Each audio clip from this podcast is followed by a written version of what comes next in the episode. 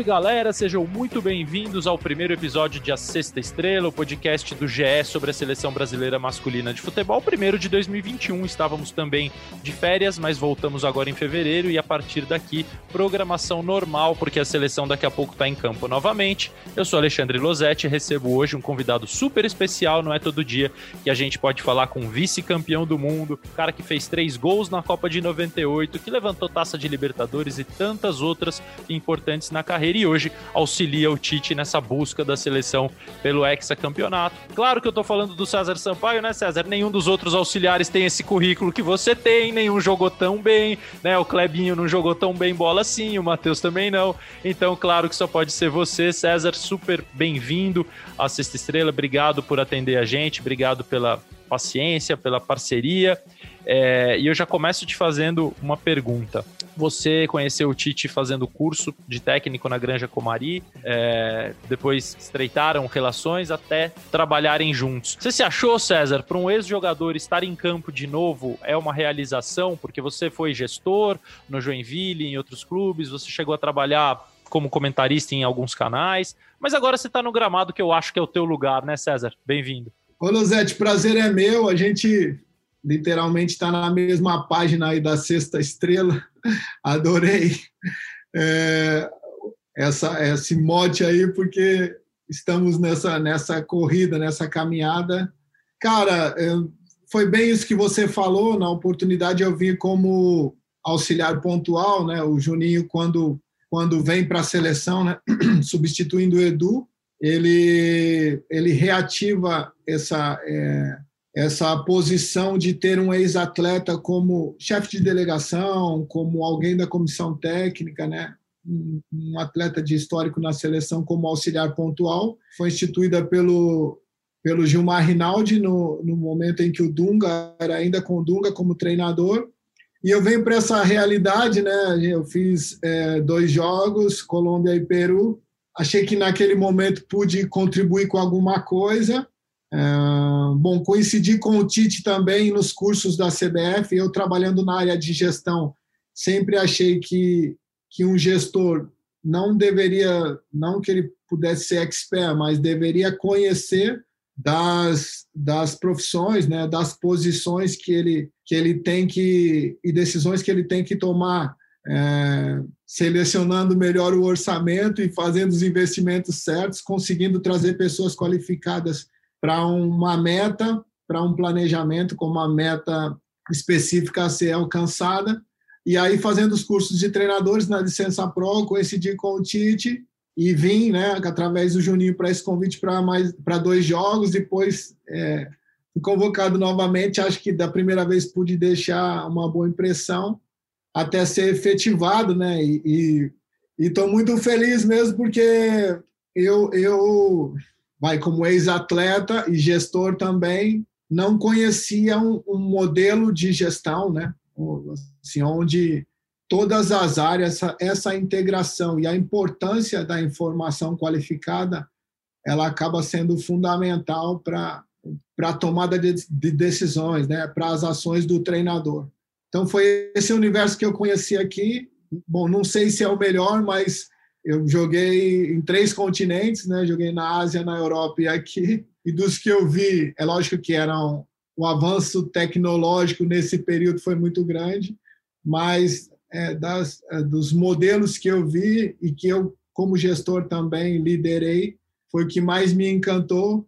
E a gente abraçou esse desafio aí. Foi feito convite através do Juninho e da comissão também. E a gente abraçou esse desafio da, da sexta estrela aí, como você bem mencionou, e estamos nessa caminhada, graças a Deus, iniciamos bem e sempre revendo para que possamos dar uma sequência aí naquilo que, que iniciou muito bem. Nós temos um compromisso aqui, César. E assim que vocês trouxerem a sexta estrela para nós, o programa, o episódio, o podcast vai mudar de nome para sétima estrela, porque a gente está sempre olhando para frente, nós não paramos em nenhum, não nos contentamos com pouca coisa aqui, não. O César Sampaio, em 2019, foi convidado para ser auxiliar pontual, como ele estava explicando, porque o Silvinho deixou a comissão técnica do Tite, o Juninho começou, reativou essa função em busca de alguém, o César Sampaio agradou tanto que não deixaram mais ele embora, ele foi logo para os primeiros amistosos e ficou foi efetivado, foi contratado pela CBF para trabalhar na comissão. E logo no começo eu pedi, é, agradeci ao César pela paciência, pela parceria, porque a gente já teve problemas técnicos aqui hoje. É só para lembrar que eu estou na minha casa, o César está no hotel no Rio de Janeiro, onde ele fica quando ele está lá. É, para lembrar que a pandemia ainda não acabou, né, gente? A gente continua trabalhando com o máximo cuidado possível. Inclusive, é, mais otimistas, o César também deve ter se emocionado com a imagem do Zagallo sendo vacinado nesses últimos dias, é, pessoas com mais de 90, agora com mais de 85, então a gente começa a ver parentes, pessoas próximas, e o Zagallo, que foi técnico do César Sampaio em 98 na Copa do Mundo, que é um ícone da seleção brasileira, também tomou a vacina. E aí, César, em cima de, já que a gente falou de Zagallo, eu queria te fazer é, uma pergunta, porque todos nós falamos muito sobre mudanças do futebol. É, e eu acho que elas estão muito condicionadas à evolução física dos jogadores, à questão do espaço dentro do campo, em relação ao que era quando você era volante da seleção sob comando do Zagallo e agora quando você treina jogadores na seleção junto com o Tite, com o resto da comissão. Na tua visão, o que, que mudou basicamente, fundamentalmente, no futebol daquela época para hoje, César? Cara, é... o Alex tem uma analogia que, que eu acho é pertinente né, e faz todo sentido. Ele diz: o campo é do mesmo tamanho, são o mesmo número de atletas, né? Então o espaço está lá, você tem que identificar. Mas é, em cima do que você mencionou, sim, o avanço é, físico, técnico, científico, tecnológico isso está diretamente envolvido hoje os pequenos jogos, né? Os espaços, principalmente é, próximos à bola, eles estão muito bem. A gestão desse espaço, né? É, Para quem está defendendo, ela está muito bem né, mapeada. Você às vezes tirar a bola desse local, você tem que é, às vezes fazer um passo para trás, né? Não dá para você dar murro em ponta de faca e aí que vai que vai é, é o desafio nosso, né, de entender, identificar esses espaços aonde eles estão e como nós devemos criar, né, atacar ou explorar esses espaços. A gente trabalha muito uh, em identificar isso e também, se algo der errado, né, é, para não deixar o adversário progredir, né, para que se, no caso, na, na perda da bola, que você possa conseguir recuperar tem até um termo já muito conhecido, pé de pressão, pressão pós-perda, né? Enfim, aí vai, que é uma das funções, né? Ou, às vezes, é, você fazer, baixar a marcação, né? Você se compactar e aí fazer com que o adversário tenha que transpor três, duas linhas, né? Dificultar um pouco mais a ação. E esse é, é um mecanismo nosso, mas eu acho que esse avanço é muito em cima de informações. As informações Aí nos anos 80, assim, é, meados dos anos 80, quando eu subi profissional do Santos, né? Então, eu me lembro que muitas vezes nós iríamos, nós íamos enfrentar adversários e na grande maioria tinha um, um jornalista na cidade local, um, um informante. Né?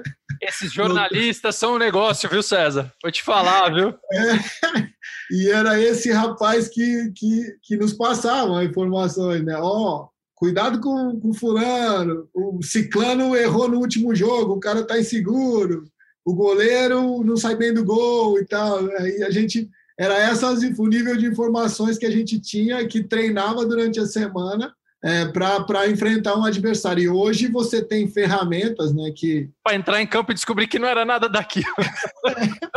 Falar, você como jornalista, como técnico, é um bom jornalista, observador, esquece. É, muitas vezes era. É, e tinha, e tinha pô, é, isso aí dá, dá churrasco, dá resenha, porque tinha gente que tinha os, os, os que eram assim mais renomados, né, que eram já famosos, né? Esse cara era de difícil acesso, não tinha esse, não tinha WhatsApp, não tinha essas coisas, era um, era um caminho difícil. Ou às vezes ele esses caras colocavam barreiras mesmo para valorizar o trabalho dele, tá? monetizar muitas vezes o trabalho dele. Meu Deus, e... posso te dizer que não foi só o futebol, o jornalismo também mudou um pouco, viu? Melhoramos mudou. nesse aspecto, melhoramos. Muito, mas...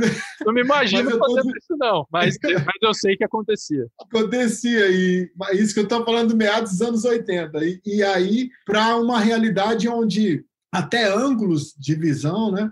Até a, a tomada né, de, de, de imagem, elas são não, você não tem não só a informação como a imagem de diferentes ângulos. E aí é, o treinador tem que estar atualizado. É importante para selecionar essas imagens, né? Você tem que saber o que faz parte daquilo que você está pensando, o que pode te ajudar e o que pode vir a confundir os atletas também, né? Então, sim, passa por esse avanço e parte do nosso trabalho é isso, né? De identificarmos aquilo que os atletas vêm fazendo no seu clube de origem, aquilo que, que tem a ver com o nosso modelo, onde nós, onde o todo vai potencializá-lo e como a gente espera inserir ele nesse todo. Ô César, e você está falando sobre esse o avanço e, a questão da, dos jogadores tentarem replicar o que fazem nos seus clubes, mas eu imagino que para isso vocês precisam criar uma série de atalhos, porque vocês passam pouco tempo com os jogadores, né? Infelizmente, as reuniões são esporádicas, não estou nem falando de pandemia, que é uma coisa atípica para o mundo todo,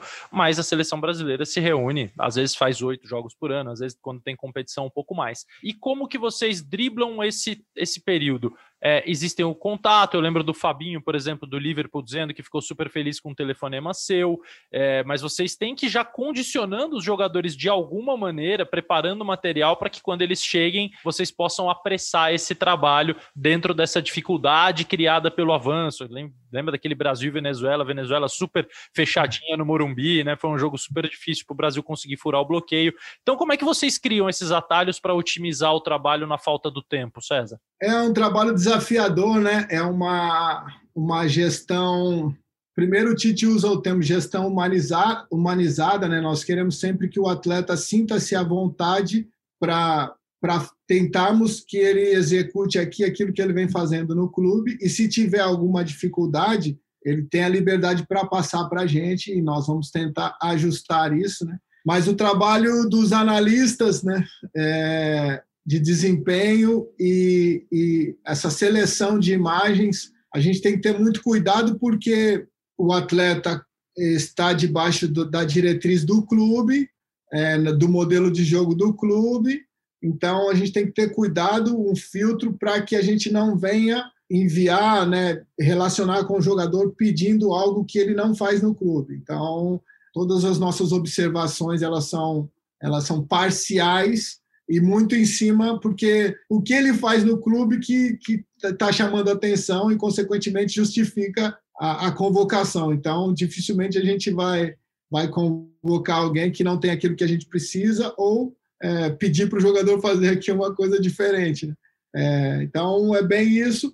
E aí, selecionando essa troca de informação né, via WhatsApp, assim, elogios também, observações, é, nós subdividimos os grupos em. Nós temos o Tite, né, três é, auxiliares e dois analistas de desempenho, mais o Fábio Marcel de Jean, que é o preparador físico, e o Guilherme Passos, que é o fisiologista. Então, os, três os dois analistas e os três auxiliares, é, nós abordamos um número específico de atletas, que dá em torno de 8 a 10 atletas, e o Fábio e o, e o Guilherme, que são da área da, da, saúde, né, direcionados, comandados pelo Rodrigo Lasmar, eles sempre pedem os relatórios físicos, querem saber como os atletas estão, se tem algum problema muscular, se tem algum desgaste, se tem alguma lesão específica, para trazer esse feedback para as reuniões periódicas que nós temos aqui semanalmente na, na CBF. Existe uma ideia, César, é, meio é, espalhada, disseminada, que os jogadores hoje não têm o mesmo encanto, a mesma disposição em vestir a camisa da seleção brasileira do que na sua época de atleta, em razão do tamanho que ganhou o futebol internacional de clubes, o tamanho financeiro, a repercussão, enfim, uma série de coisas. Como que você sente nesse aspecto os jogadores, é, nesses contatos que você faz, é, nas abordagens, no convívio com eles no ambiente de seleção, você nota também essa diferença, esse menor encantamento, essa menor disposição, esse menor interesse do que na sua época de atleta, ou não tem isso? É, bom, como o Tite sempre fala, isso aí dá churrasco, né? É, é um fenômeno social econômico, né? É, socioeconômico. A gente é, eu sou do, do, do, período em que a maioria dos atletas convocados jogavam no Brasil. Né? Então, hoje é quase impossível você segurar um atleta com mais de 18 anos no clube brasileiro. Os clubes brasileiros, quando iniciam as temporadas, eles têm algumas metas econômicas, dentre elas é a venda de um número X de atleta para fazer um número X de, de dinheiro para o orçamento. Então, esses atletas, a, o término da formação deles, que eu entendo que é do 18 aos, aos 21, aos 23 para muitos, eles são feitos é, fora do país, né? Então, não que eles não tenham prazer de jogar por aqui, é, aqui no país, né? Mas eles têm, você tem que colocar dentro de, de dessa dessa avaliação, né? Esse período de autoafirmação dos atletas. E nós sabemos que principalmente o europeu é, o envolvimento dele com o jogo, não que não seja igual ao nosso, mas essa alma, né? Essa nós vemos, nós temos no nosso DNA, eu tenho no meu DNA o, o jogar para para viver, jogar para comer, jogar para morar em algum lugar, jogar para então você jogava a vida ali. Né? São culturas mais organizadas né? e isso, esse comportamento do, é, é natural que o menino vivendo esse período de cinco, quatro a cinco anos lá, absorva parte disso. Mas, pelo contrário, são jogadores que, que têm, sim, é, não uma coisa exacerbada como era isso que eu, que eu explanei anteriormente, né, de daquele o latino em geral, né, tem essa essa maneira as as, as, as emoções em, muitas vezes incontroláveis assim. Eles já têm algo mais, uma coisa mais observadora e também a qualidade da informação que você vai passar para o atleta, ele consegue esse atleta de é, esse europeu, né, que que tem, como eu falei, como nós falamos no início, acesso a esse avanço tecnológico e também a qualidade das informações que eles recebem nos clubes. Eles eles são observadores, mas é, é diferente, assim, a minha filha é, é, muito diferente de mim, eu acho que seus filhos também, nós vivemos uma geração, não que a gente está certo ou errado, isso foi até um tema no, numa das aulas, né, que falando sobre os vestiários, né, pô, acaba o jogo, tá todo mundo hoje no, já vendo no, no, aplicativo e tal, mas é é isso, eles não eles não não têm a imagem do antigo vestiário, eles não viveram o antigo vestiário, então cabe a nós é, passarmos para ele essa experiência do quanto era importante essa relação humana. Muitas vezes é, resolvia um problema do jogo numa conversa informal, né? Assim, é, pós-treino, pós-janta ou no, é, dentro do intervalo de jogo mesmo, que a gente vai passando os dois lados, mas, mas é, essa imagem não é verdadeira. São jogadores que amam jogar pelo país. Acho que o Tite também tem você falou do Zagallo, né, da vacinação do Zagallo. O Zagallo era o Brasil mesmo, né? o verde e amarelo assim estampado. E o Tite tem muito isso também, né, de do prazer de estar aqui, da, da alegria, responsabilidade que a gente tem, né, de, de representar a equipe mais vencedora do mundo e, e defender o nosso país. Isso não é a verdade, não.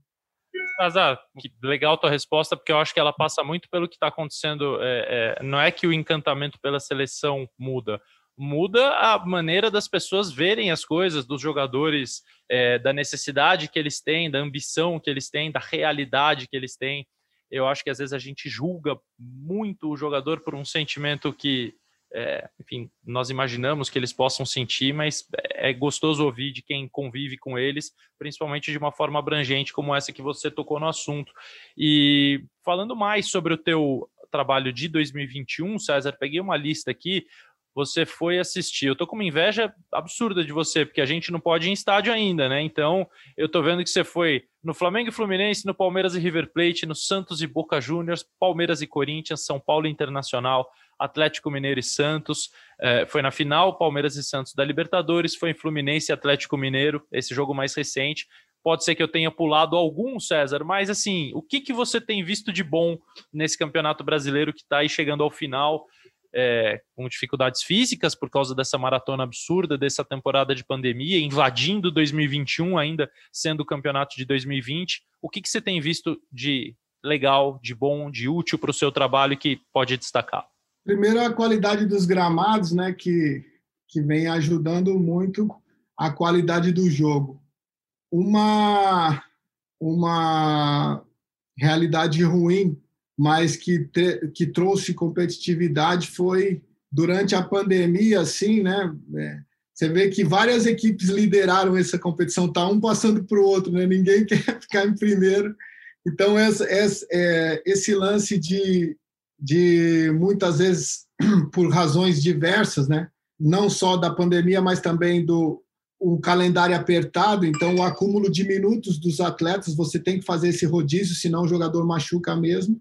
E muitas vezes a reposição não é a, altura do titular, esse adversário já, já tem mais chances de te vencer, então está é, emocionante, né? É, é, é, garante uma imprevisibilidade que, de uma certa forma, deixa as coisas mais interessantes, né? É, cara, e, e, e eu gostei muito de. Isso passa por uma bom qualificação dos treinadores. A Série B, é, eu me lembro assim que eu fui campeão da Série B pelo Joinville, né, em 2014, e era um jogo de Série B mesmo, né? Assim, muitas vezes pouco jogo e mais briga, guerra. Hoje, já com a qualificação, acho que os, os treinadores conseguiram fundar melhor, fundamentar melhor as ideias, né? pela obrigatoriedade das licenças. E a gente vê isso, né? Equipes como o Cuiabá, né? O, o Operário, assim, as equipes do Norte, Nordeste, é legal. Então, pô, é, é bem interessante isso tudo que a gente tem visto. E sempre a gente pega alguma coisa, né? não sei se é o Guardiola que disse isso, né? Mas o Tite vem trazendo sempre, sempre você consegue roubar alguma ideia, alguma coisa, algum mecanismo, alguma jogada ensaiada, bola parada, sei o que, que o que seja, todo jogo a gente sempre tem é, pensado assim algo para a nossa realidade. Então, bom, eu sou apaixonado por, por, por, por assistir, eu assisto o Várzea, quinta divisão, jogo de infantil, juvenil, a gente meu, é um lazer para mim assistir jogos, né? E, e, agora já com um direcionamento e, e, tentando sempre identificar algo que a gente possa trazer para a nossa realidade e mais profundamente os atletas que a gente tem esse radar, né? E vai vai acompanhando os atletas e e passando relatórios para as reuniões que a gente tem semanalmente. Isso é legal, César, que você falou, porque a gente imagina que vocês vão num jogo sempre para observar jogador A, B, C, ou alguém que vocês já convocam, ou alguém que vocês estejam interessados em conhecer um pouco mais de perto. Mas também tem esse aspecto coletivo de, de repente, identificar uma bola, uma jogada ensaiada de bola parada, um mecanismo ofensivo ou defensivo. Quer dizer, às vezes a gente não.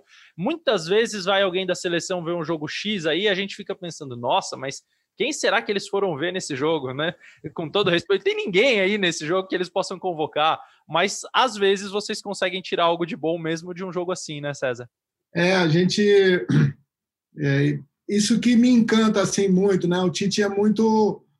Ele é inquieto, né? É, ele é um cara que sempre está aberto ao saber. Ele tem uma opinião até que uma melhor não seja encontrada e, e, isso mexe com a gente também, né?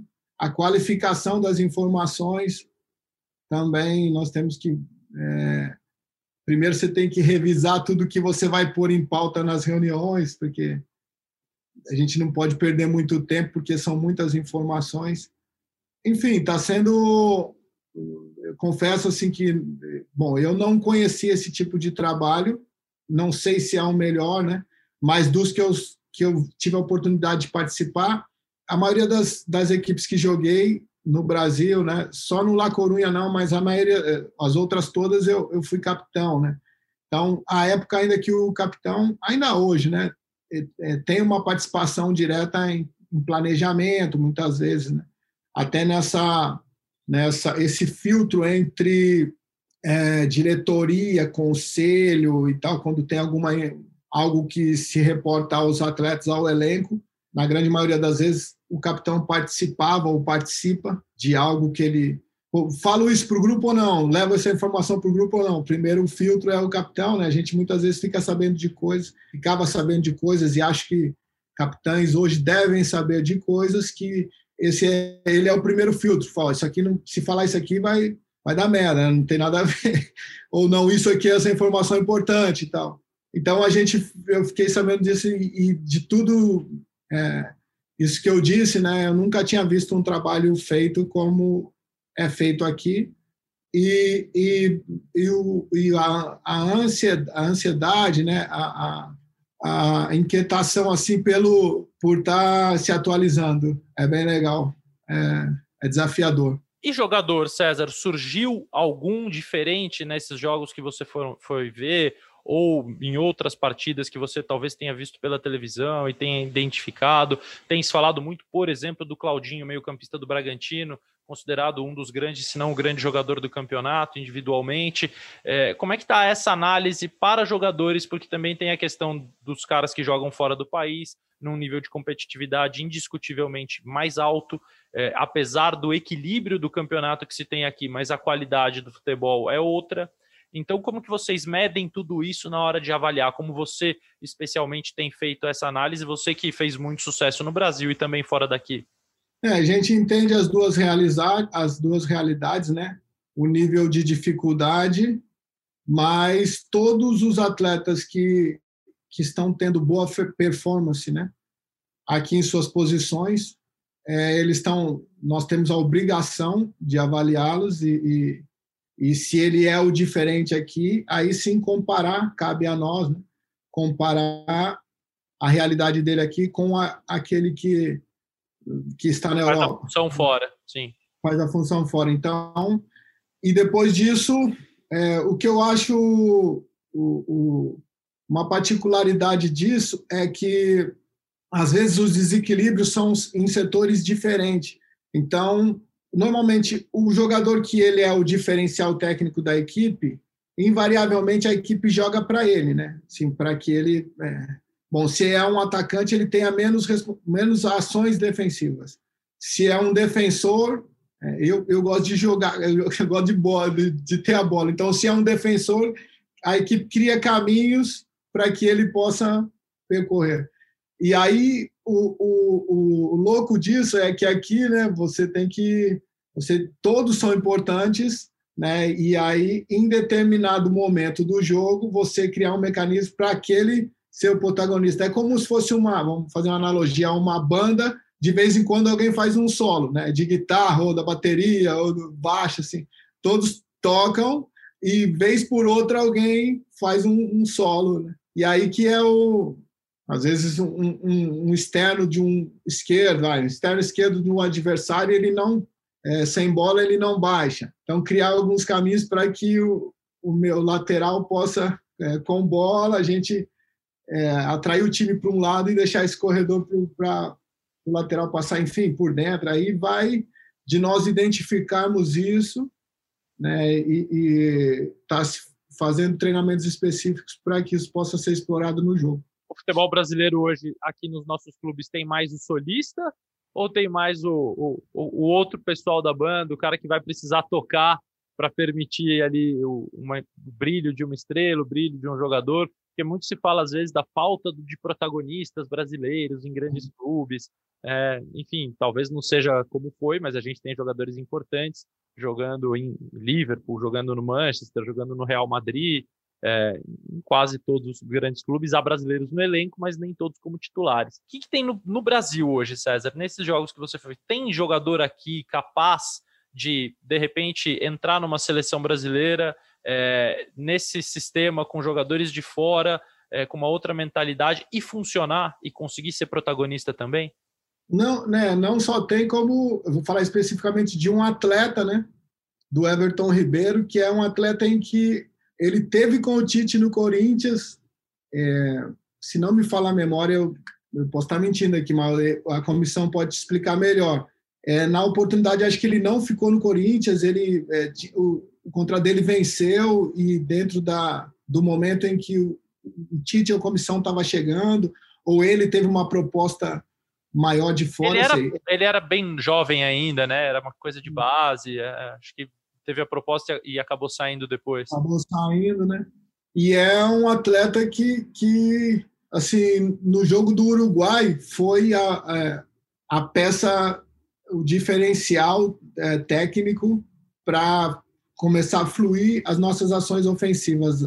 A mudança dele, né, é, saindo do meio para é, para um externo que flutuava ali, confundiu muito a equipe do Uruguai e a gente começou a terminar as jogadas, começou a finalizar.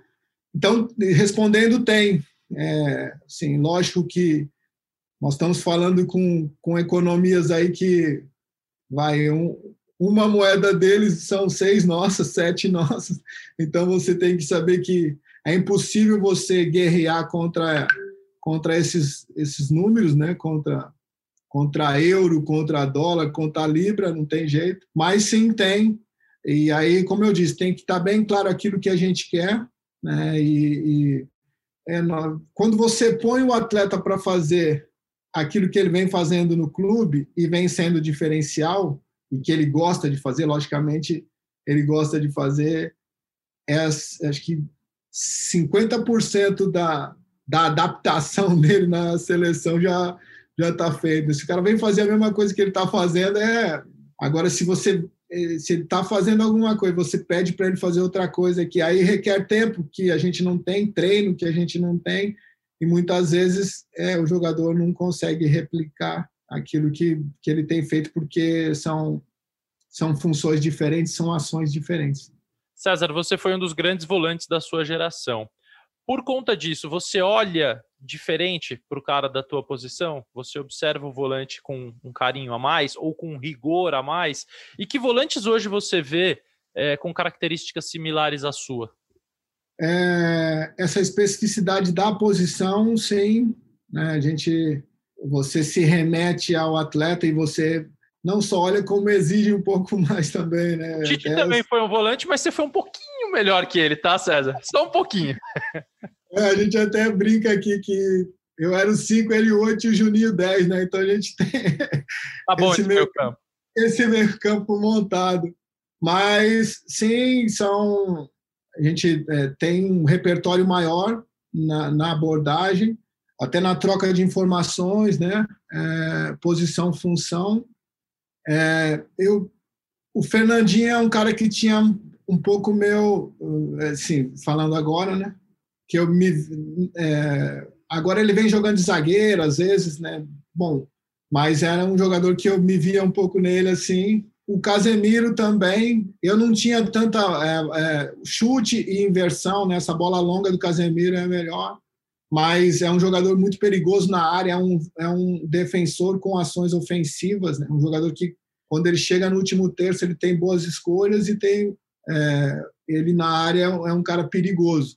Sim, durante um tempo com o Luxemburgo, né, eu tinha ele sempre falava, você vai você é o atleta que não vai ter uma marcação é, tão forte, se tiver é de um meia, é de um jogador que não tem características de marcar. Então, aí vai de você voltar, assim, né? tudo bem.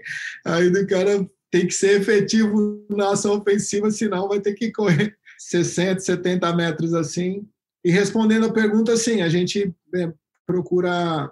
É, eu entendo esse atleta aí como um dos pilares de sustentação. O Clodoaldo, quando eu, quando eu subi no Santos, né, é, foi o Lima que me levou, que era um volante, depois o Clodoaldo me deu os, os atalhos todos, assim, eu sou eternamente grato a ele.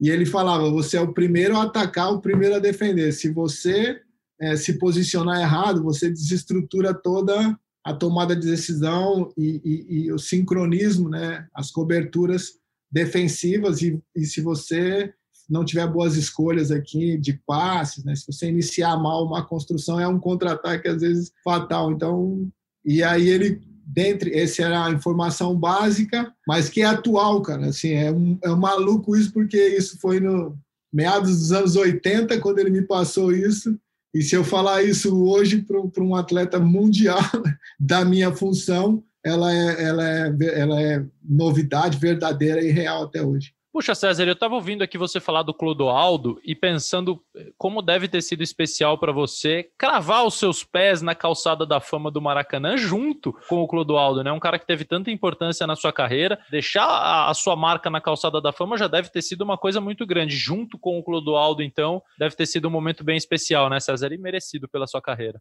Obrigado, Losete. Assim, foi emocionante mesmo, né? Só de falar contigo já passa assim um filme mesmo é maluco.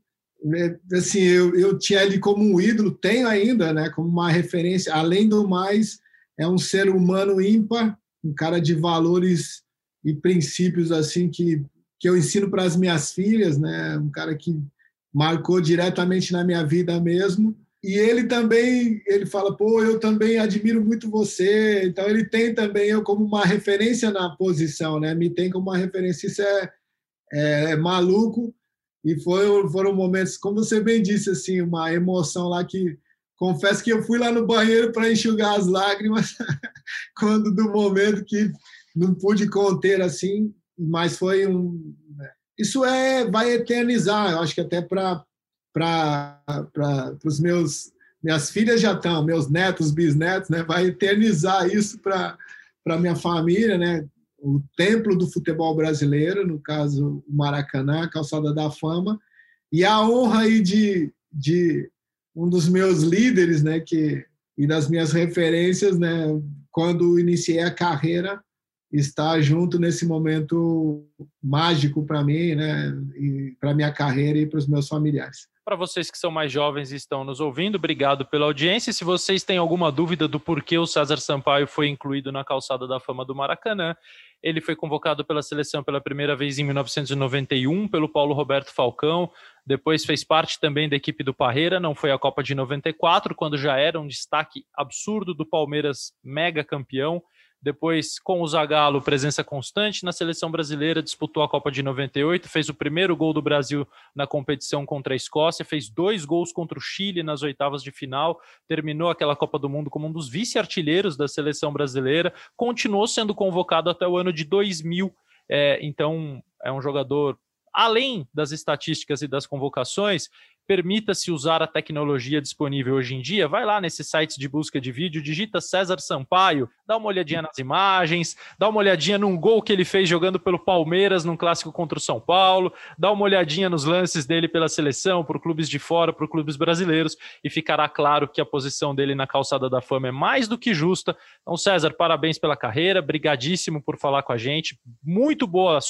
Eu lembro de um professor que falava é, que se, quando assim, se você passar no vestibular e alguém bater nas suas costas e falar, pô, que sorte, hein? Você falava assim, cuidado com esse cara, que esse cara é perigoso. Porque não é sorte, não, você estudou para isso. Então, às vezes, eu não gosto muito de desejar boa sorte, porque eu acho que a coisa fica meio aleatória, apesar de saber que todos vocês precisam dela e contam com ela, mas eu prefiro desejar bom trabalho nessas eliminatórias, especialmente na volta agora em março. O Brasil joga contra a Colômbia, dia 25. Na Colômbia, provavelmente em Barranquilha, é, depois dia 30 contra a Argentina na Arena Pernambuco, ainda sem torcida, ainda com calma, ainda estamos voltando vagarosamente à vida normal no ritmo da vacina, mas que tudo dê certo daqui para frente, César.